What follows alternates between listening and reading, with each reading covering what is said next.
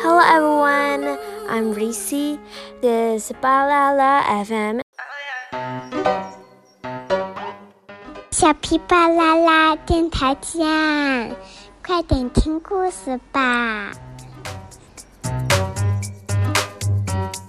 小皮巴啦啦听电台见，快来快来快来快来听故事吧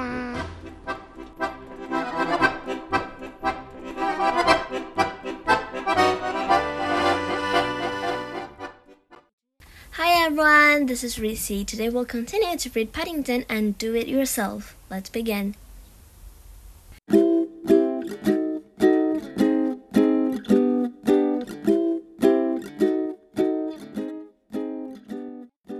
Delight your family and surprise your friends, he said bitterly, to the world in general. He was quite sure Mr. Curry would be surprised when he saw his kitchen table, but as for anyone being delighted by their magazine racks, he hadn't even started work on those yet. Mrs. Brown looked anxiously at the dining room clock. I wonder where on earth Paddington can have got to, she said. It's almost lunchtime, and it's most unlike him to be late for a meal. Perhaps he's doing a job somewhere, said Jonathan. I look in the shed just now, and that new toolbox of his has disappeared.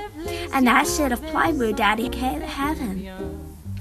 Oh dear, said Mrs. Brown. I do hope he has built himself in anywhere and can't get you. You know what he's like. I don't know about Paddington building himself in, exclaimed Mrs. Bird as she entered carrying a tray-load of plates. I think Mr. Curry must be having his house pulled down. I've never heard so much noise begging and sawing coming from the kitchen. It's been going on ever since we got back, and it's only just this minute stopped. Jonathan and Judy exchanged glances. Now that Mr. Bird had mentioned it, there had been a lot of noise coming from Mr. Curry's house. I wonder, said Judy.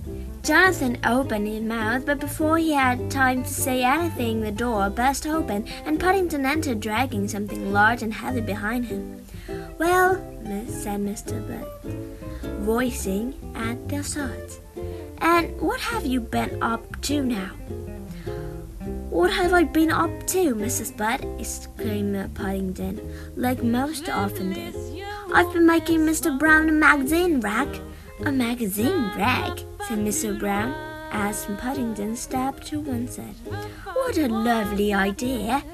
It was meant to be a surprise, said Paddington modestly. I made it all with my own pounds. Gosh, it's super, said Jonathan, as the Browns all crowded, crowded round to admire Paddington's handiwork. Fancy you doing it all by yourself. I should be careful, warned Paddington.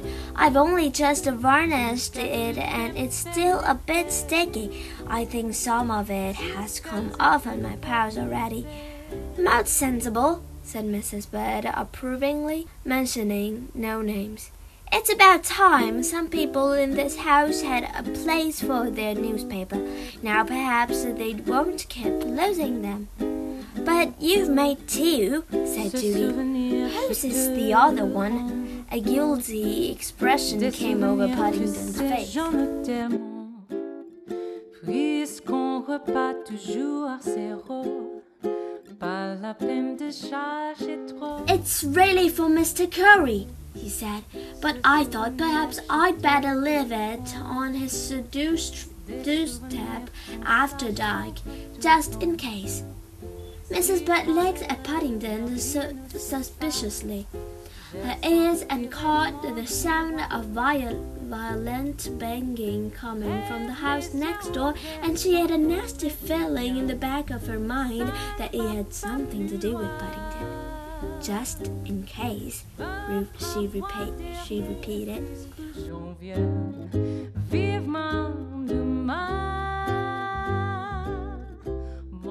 What did he mean?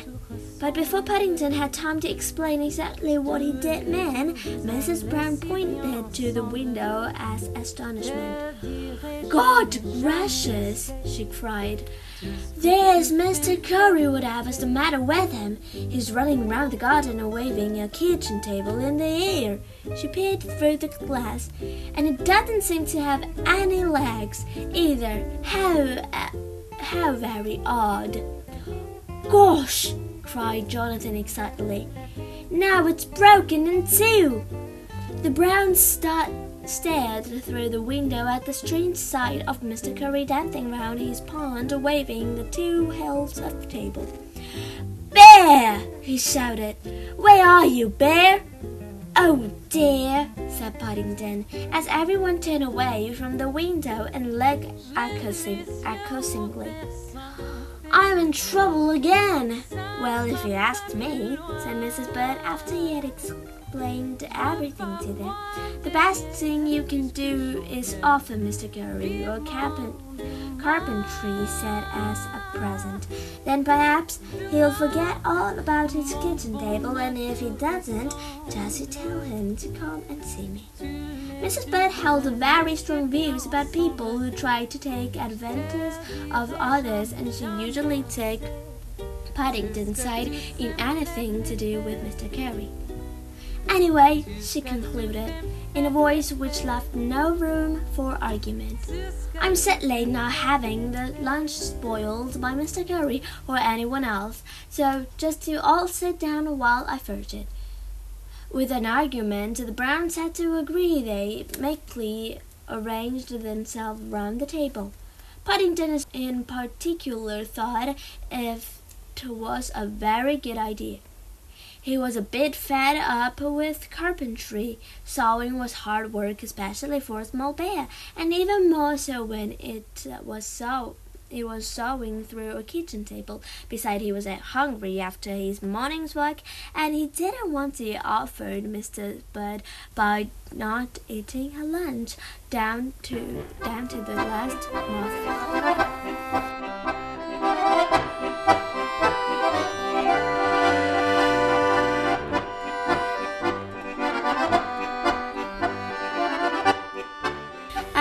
Is today's story. Good night.